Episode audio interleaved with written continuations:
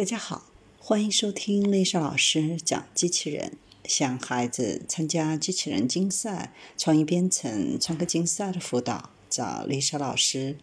欢迎添加微信号幺五三五三五九二零六八，或搜索钉钉群三幺五三二八四三。今天丽莎老师给大家分享的是将二氧化碳转化为有用材料的新方法。来自悉尼新南威尔士大学的工程师们开发出一项新技术，该技术有助于将有害的二氧化碳转化化学成分，以制造燃料和塑料等有用的工业产品。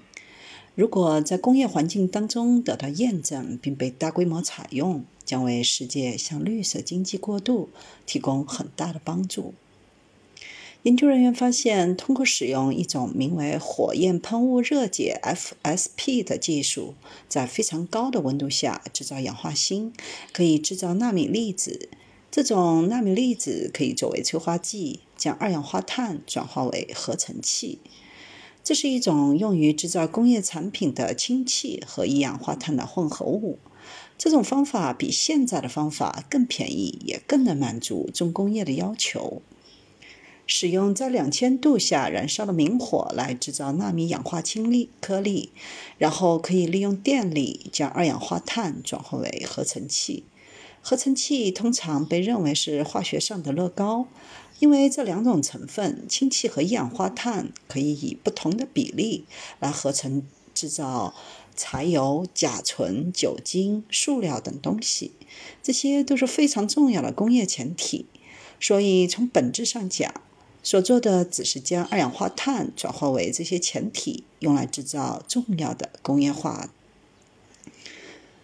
在工业环境当中，一个含有 FSP 生产的氧化锌颗粒的电解器，可以用来将废解废弃的二氧化碳转化为有用的合成气的变体。比如说，发电厂或水泥厂的废二氧化碳，可以利用这个电解器。用火焰喷涂氧化锌材料，以电极的形式把二氧化碳输送进去，它就会被处理，并以一氧化碳和氢气混合的合成气的方式从出口释放出来。它们正在关闭的工业过程当中产生有害温室气体的碳循环，通过对 FSP 技术燃烧纳米颗粒的方法进行微小的调整。可以确定二氧化碳转化产生的合成气的最终产物。目前主要是通过使用化石燃料的天然气来产生合成气，但研究人员正在使用废二氧化碳，然后根据不同行业的使用比例，将其转化为合成气。比如，一氧化碳和氢气的比例为一比一，就适合作为燃料使用的合成气。一氧化碳和氢气的比例为四比一，就适合用于制造塑料。在选择氧化锌作为催化剂的过程当中，研究人员确保他们的解决方案与之前在这一领域的尝试相比，仍然是一种更便宜的选择。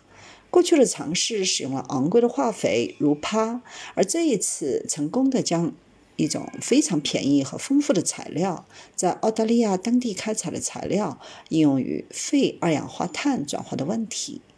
这个方法之所以吸引人，还在于使用 FSP 火焰系统来制造和控制这些宝贵的材料。这意味着它可以工业化使用，可以规模化制造材料的速度超快，而且非常有效，不需要担心使用昂贵的金属和前驱体的复杂合成技术，只是燃烧它。并在十分钟内让这些颗粒准备好，然后通过控制燃烧方式，就可以控制所需合成气的比例。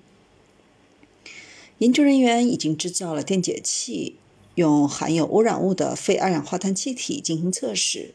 但该技术扩大到可以将发电厂排放的所有废二氧化碳进行转化的地步，还需要一段时间。可以利用一些二氧化碳的点源，比如一个燃煤电厂、一个天然气电厂，甚至是一个天然气矿，在这里都会释放大量的纯二氧化碳。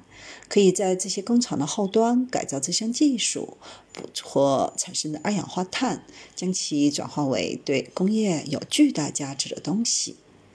小组的下一个项目将在烟气环境中测试他们的纳米材料，确保他们能够承受工业废气中恶劣条件和其他化学物质。